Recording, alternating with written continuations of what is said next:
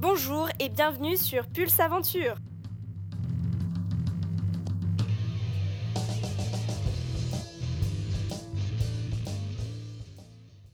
Troisième épisode de la web-série technique avec l'athlète Maëlys Agrapar, septième grimpeuse au championnat d'Europe de Munich en 2017 et neuvième au mondial.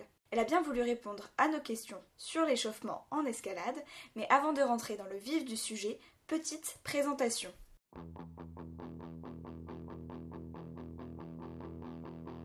Je m'appelle Maëlys Agrapar, j'ai 21 ans. Je suis en équipe de France de bloc senior depuis maintenant un an et demi. J'ai commencé l'escalade euh, à 11 ans dans un petit club à Angers. À la fin de, mon lycée, je suis partie faire, euh, faire STAPS à Nantes. Donc j'y suis restée deux ans. J'ai commencé à m'orienter vraiment sur le bloc euh, quand je suis arrivée à Nantes. Et donc il y a un an et demi, j'ai commencé à venir sur les stages équipe de France. Puis en septembre, il y a un an et demi, je suis arrivée à Paris pour m'entraîner au Pôle France euh, qui est à Fontainebleau.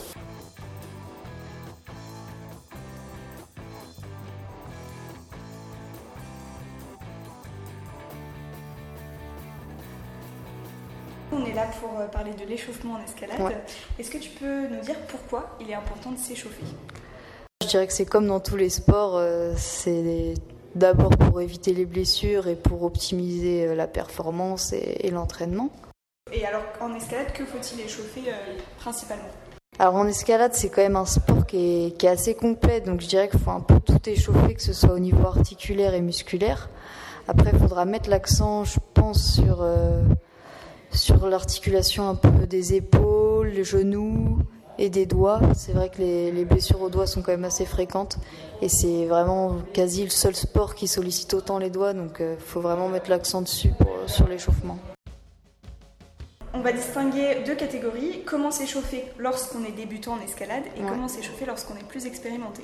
Alors en principe, c'est un peu la ouais, je pense que c'est un peu la même chose pour qu'on soit débutant ou expert. Après ce qui va être différent, c'est que quand on est expert, déjà on peut arriver à l'entraînement avec déjà un peu de fatigue parce qu'on a pu s'entraîner avant, etc. Donc on va on va peut-être prendre plus de temps pour pour s'échauffer, pour être sûr de, bien réveiller doucement euh, les muscles, etc. On peut arriver courbaturé par exemple. Après, la différence, ça va être que les mouvements vont être plus intenses et qu'il y aura plus de contraintes musculaires et articulaires euh, les grimpeurs experts. Donc c'est pour ça que ce sera, ouais, faudra être plus vigilant, je dirais, sur l'échauffement. Mais en soi, c'est le même principe. On va du, du, général au plus spécifique. On réveille d'abord tout le corps, euh, que ce soit au niveau articulaire et musculaire. Donc ça peut être à l'aide d'élastiques. Euh, donc pour échauffer le haut du corps, biceps, triceps, les dorsaux, les articulations des épaules, etc. Après, ça peut être commencer à faire euh, se suspendre un peu sur les prises. Ça peut être en bas du mur euh, avec les pieds au sol, juste mettre un peu de tension sur les prises petit à petit. Réduire de plus en plus les préhensions. Faire quelques tractions, quelques pompes, des abdos aussi, ouais. Au début, on va commencer par les blocs les plus faciles. On essaie de mettre en tension doucement le muscle et euh, en fait, on va écouter vraiment ses sensations. Et toi, ton échauffement en particulier en tant qu'athlète de niveau, est-ce que tu peux nous le décrire? En principe, ça va être un peu la même chose. La différence, ça va être que en compétition, quand tu arrives dans ton circuit, tu es obligé d'être échauffé vraiment à 100%. Du coup, l'échauffement, il sera un peu plus long. Alors qu'à l'entraînement, tu peux te permettre euh, d'arriver en n'étant pas hyper concentré ou un truc comme ça. Si tu loupes ton premier essai, euh, c'est pas très grave. On va aussi en compétition essayer de, voilà, 10 minutes avant, faire des, exercices vraiment très brefs et intenses rester, euh, rester hyper éveillé nerveusement et physiquement. Et ça dure combien de temps En compétition, je prévois en gros une heure, une heure et demie. Je me réveille, euh, je commence à me réveiller une heure et demie avant. Et l'entraînement, 45 minutes en moyenne, je pense. Et tu fais toujours la même chose? Je vais toujours commencer par m'étirer. Je vais utiliser l'élastique pour me pour réveiller le haut du corps. Après, je vais passer sur le mur avec des mouvements très faciles et j'augmente la difficulté petit à petit. Et quand j'ai juste une séance de physique, je mets pas forcément les chaussons. Et dans ce cas, je, fais le même début de séance avec l'élastique, etc. Et après, je vais passer plus euh, sur des suspensions, des tractions, euh, augmenter la difficulté et l'appréhension. Euh. Donc voilà, la poutre, ça peut être un, bon outil pour, pour s'échauffer les doigts notamment. Quelles sont les différences entre un échauffement à l'intérieur et un échauffement en extérieur? Bah, Ce qui va être compliqué euh, en extérieur, c'est que parfois on n'a pas forcément de bloc hyper facile ou très peu. Et du coup, c'est ça qui va être dur à gérer. C'est que parfois, il n'y a pas des, grosses prises ou il n'y a pas euh, le bloc hyper facile pour t'échauffer doucement. Donc, il y en a qui ramènent par exemple une poutre. Sinon, ce qui se fait, c'est de faire juste des bouts de mouvement euh, dans les blocs, se, suspendre petit à petit aux prises en fait, du bloc sans forcément essayer d'enchaîner le bloc. Ou alors avec une parade, de se faire aider un peu, se faire pousser par son coéquipier euh, pour, pour avoir moins de poids en fait sur le mur. Après, la contrainte dehors, ça peut être le froid. C'est vrai que parfois on y va en hiver euh, quand on est à Fontainebleau, euh, ouais. Et donc là, c'est vrai qu'on se rend pas forcément compte de si on est échauffé ou pas, surtout au niveau des doigts.